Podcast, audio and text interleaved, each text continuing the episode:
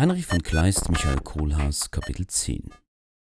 Inzwischen war der Nagelschmidt in den Wäldern des Erzgebirgs durch Häscher und Landsknechte von allen Seiten so gedrängt worden, dass er bei dem gänzlichen Mangeln an Hilfsmitteln eine Rolle der Art, wie er sie übernommen durchzuführen, auf den Gedanken verfiel, den Kohlhaas in der Tat ins Interesse zu ziehen und da er von der Lage seines Rechtsstreits in Dresden durch einen Reisenden, der die Straße zog, mit ziemlicher Genauigkeit unterrichtet war, so glaubte er, der offenbaren Feindschaft, die unter ihnen bestand, zum Trotz, den Rosshändler bewegen zu können, eine neue Verbindung mit ihm einzugehen. Demnach schickte er einen Knecht mit einem in kaum leserlichen Deutsch abgefassten Schreiben an ihn ab des Inhalts, wenn er nach dem Altenburgischen kommen und die Anführung des Haufens, der sich da selbst aus Resten des Aufgelösten zusammengefunden, wieder übernehmen wolle, so sei er erbötigt, ihm zur Flucht aus seiner Haft in Dresden mit Pferden, Leuten, Geld an die Hand zu gehen, wobei er ihm versprach, künftig gehorsamer und überhaupt ordentlicher und besser zu sein, als vorher und sich zum Beweis seiner Treue und Anhänglichkeit anheischig machte, selbst in die Gegend von Dresden zu kommen, um seine Befreiung aus seinem Kerker zu bewirken. Nun hatte der mit diesem Brief beauftragte Kerl das Unglück, in einem Dorf dicht vor Dresden in Krämpfen hässlicher Art, denen er von Jugend auf unterworfen war, niederzusinken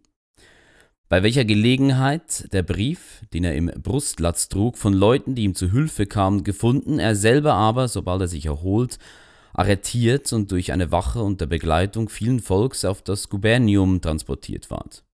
Sobald der Schlosshauptmann von Wenk diesen Brief gelesen hatte, verfügte er sich unverzüglich zum Kurfürsten auf Schloss wo er die Herren Kunz und Hinz, welcher ersterer von seinen Wunden wiederhergestellt war, und den Präsidenten der Staatskanzlei, Grafen Kallheim, gegenwärtig fand.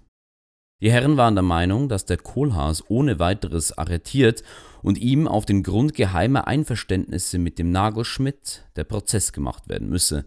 indem sie bewiesen, dass ein solcher Brief nicht ohne das frühere auch von Seiten des Rosshändlers vorangegangene und ohne dass überhaupt eine frevelhafte und verbrecherische Verbindung zur Schmiedung neuer Gräuel unter ihnen stattfinden sollte, geschrieben sein können. Der Kurfürst weigerte sich standhaft auf den Grund bloß dieses Briefes dem Kohlhaas das freie Geleit, das er ihm angelobt, zu brechen. Er war vielmehr der Meinung, dass eine Art von Wahrscheinlichkeit aus dem Briefe des Nagelschmidt hervorgehe, dass keine frühere Verbindung zwischen ihnen stattgefunden habe und alles, wozu er sich, um hierüber aufs Reine zu kommen, auf den Vorschlag des Präsidenten, obschon nach großer Zögerung entschloss, war den Brief durch den von dem Nagelschmidt abgeschickten Knecht gleichsam, als ob derselbe nach wie vor frei sei, an ihn abgeben zu lassen und zu prüfen, ob er ihn beantworten würde. Demgemäß ward der Knecht, den man in ein Gefängnis gesteckt hatte, am anderen Morgen auf das Gubernium geführt, wo der Schlosshauptmann ihm den Brief wieder zustellte und ihn unter dem Versprechen, dass er frei sein und die Strafe, die er verwirkt, ihm erlassen sein solle, auffordere, das Schreiben, als sei nichts vorgefallen, dem Rosshändler zu übergeben. Zu welcher List schlechter Art sich dieser Kerl auch ohne weiteres gebrauchen ließ und auf scheinbar geheimnisvolle Weise unter dem Vorwand, dass er Krebse zu verkaufen habe, womit ihn der Gubernialoffiziant auf dem Markte versorgt hatte, zu Kohlhaas ins Zimmer trat. Kohlhaas? Der den Brief, während die Kinder mit den Krebsen spielten, las, würde den Gauner gewiss unter anderen Umständen beim Kragen genommen und den Landsknechten, die vor seiner Tür standen, überliefert haben.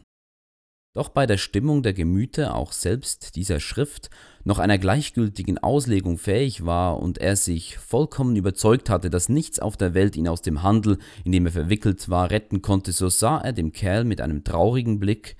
in sein ihm wohlbekanntes Gesicht, fragte ihn, wo er wohnte, und beschied ihn einige Stunden wieder zu sich, wo er ihm in Bezug auf seinen Herrn seinen Beschluss eröffnen wolle.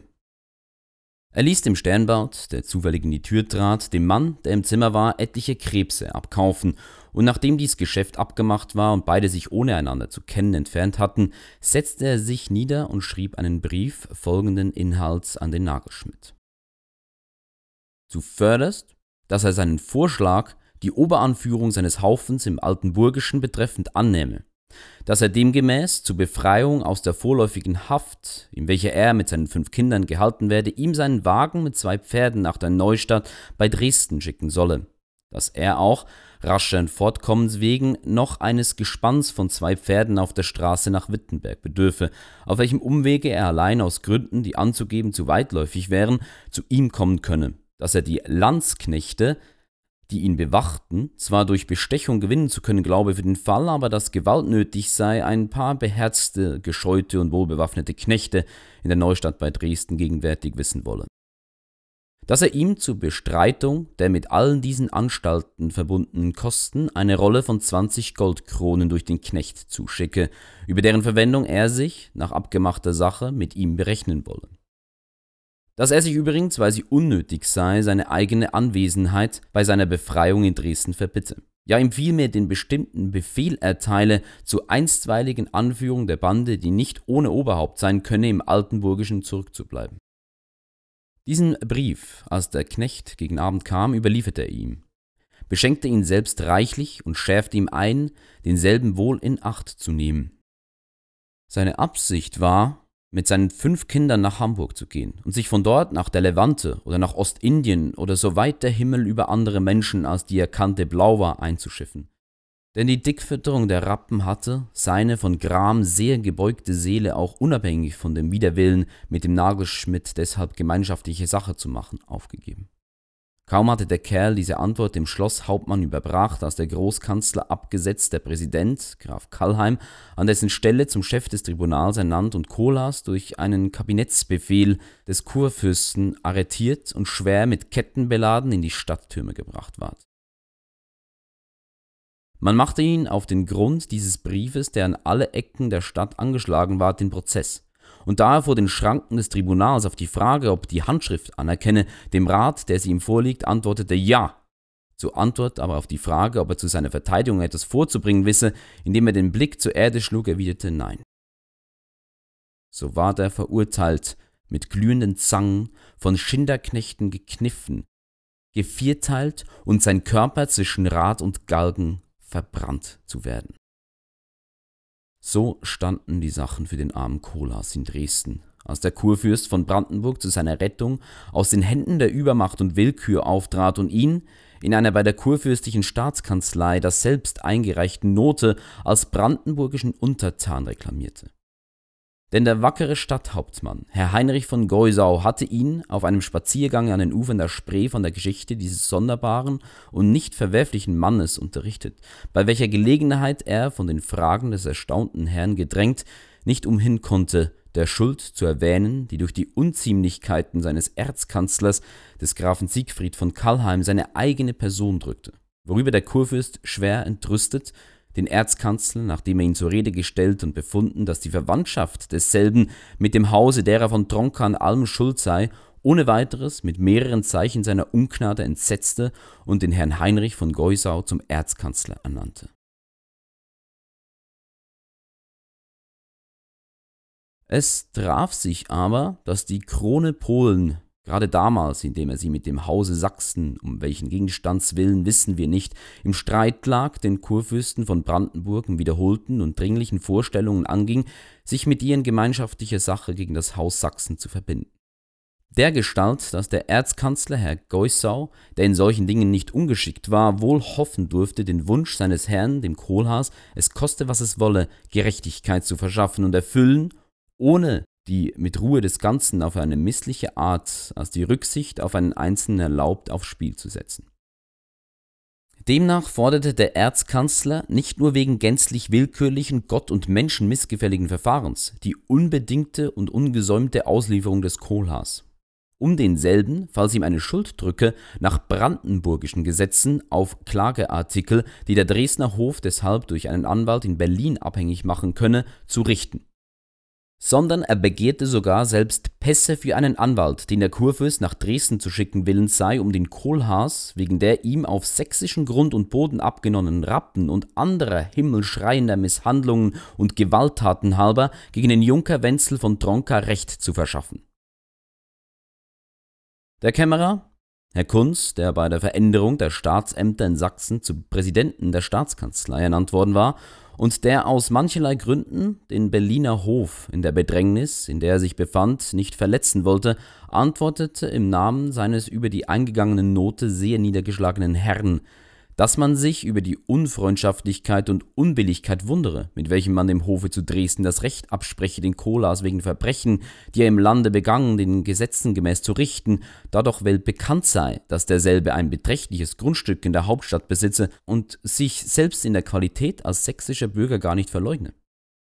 Doch da die Krone Polen bereits zur Ausfechtung ihrer Ansprüche einen Heerhaufen von 5000 Mann an der Grenze von Sachsen zusammenzog und der Erzkanzler Herr Heinrich von Geusau erklärte, dass Kohlhaasenbrück, der Ort, nach welchem der Rosshändler heiße, im Brandenburgischen liege und dass man die Vollstreckung des über ihn ausgesprochenen Todesurteils für eine Verletzung des Völkerrechts halten würde.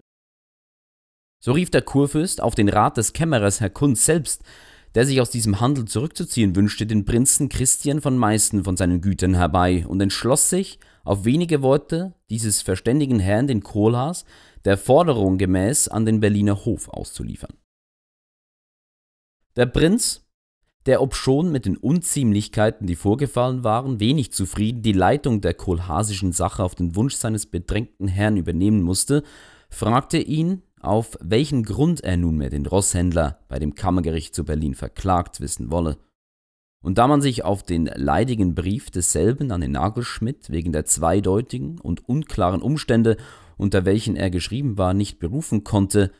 so beschloss der Kurfürst der Majestät des Kaisers zu Wien einen Bericht über den bewaffneten Einfall des Kohlers in Sachsen vorzulegen, sich über den Bruch des von ihm eingesetzten öffentlichen Landfriedens zu beschweren und sie die allerdings durch keine Amnestie gebunden war, anzulegen, den Kohlhaas bei dem Hofgericht zu Berlin deshalb durch einen Reichskläger zur Rechenschaft zu ziehen.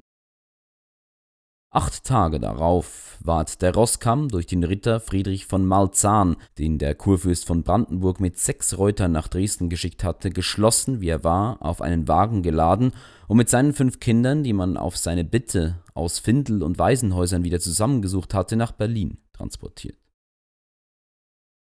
Es traf sich, dass der Kurfürst von Sachsen auf die Einladung des Landrosts Grafen Aloysius von Kallheim, der damals an der Grenze von Sachsen beträchtliche Besitzungen hatte, in Gesellschaft des Kämmerers Herrn Kunz und seiner Gemahlin der Dame Heloise, Tochter des Landrosts und Schwester des Präsidenten, anderer glänzenden Herren und Damen, Jagdjunker und Hofherren, die dabei waren, nicht zu erwähnen, zu einem großen Hirschjagen, das man, um ihn zu erheitern angestellt hatte, nach Dahme gereist war.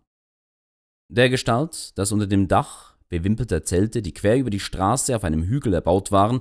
die ganze Gesellschaft vom Staub der Jagd noch bedeckt, unter dem Schall einer heiteren, vom Stamm einer Eiche herschallenden Musik,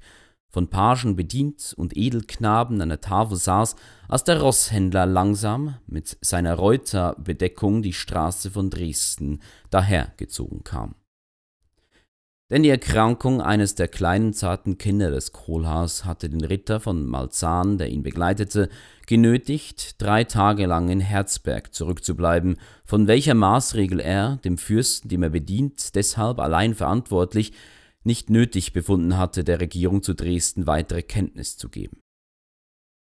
Der Kurfürst, der mit halboffener Brust, den Federhut nach Art der Jäger mit Tannenzweigen geschmückt, neben der Dame Heloise saß, die in Zeiten früher Jugend seine erste Liebe gewesen war, sagte von der Anmut des Festes, das ihn umgaukelte, heiter gestimmt. Lasset uns hingehen und dem Unglücklichen, wer es auch sei, diesen Becher mit Wein reichen.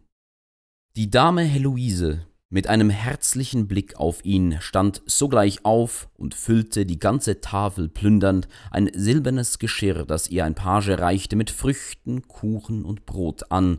und schon hatte mit Erquickungen jeglicher Art die ganze Gesellschaft wimmelnd das Zelt verlassen, als der Landrost ihnen mit einem verlegenen Gesicht entgegenkam und sie bat, zurückzubleiben.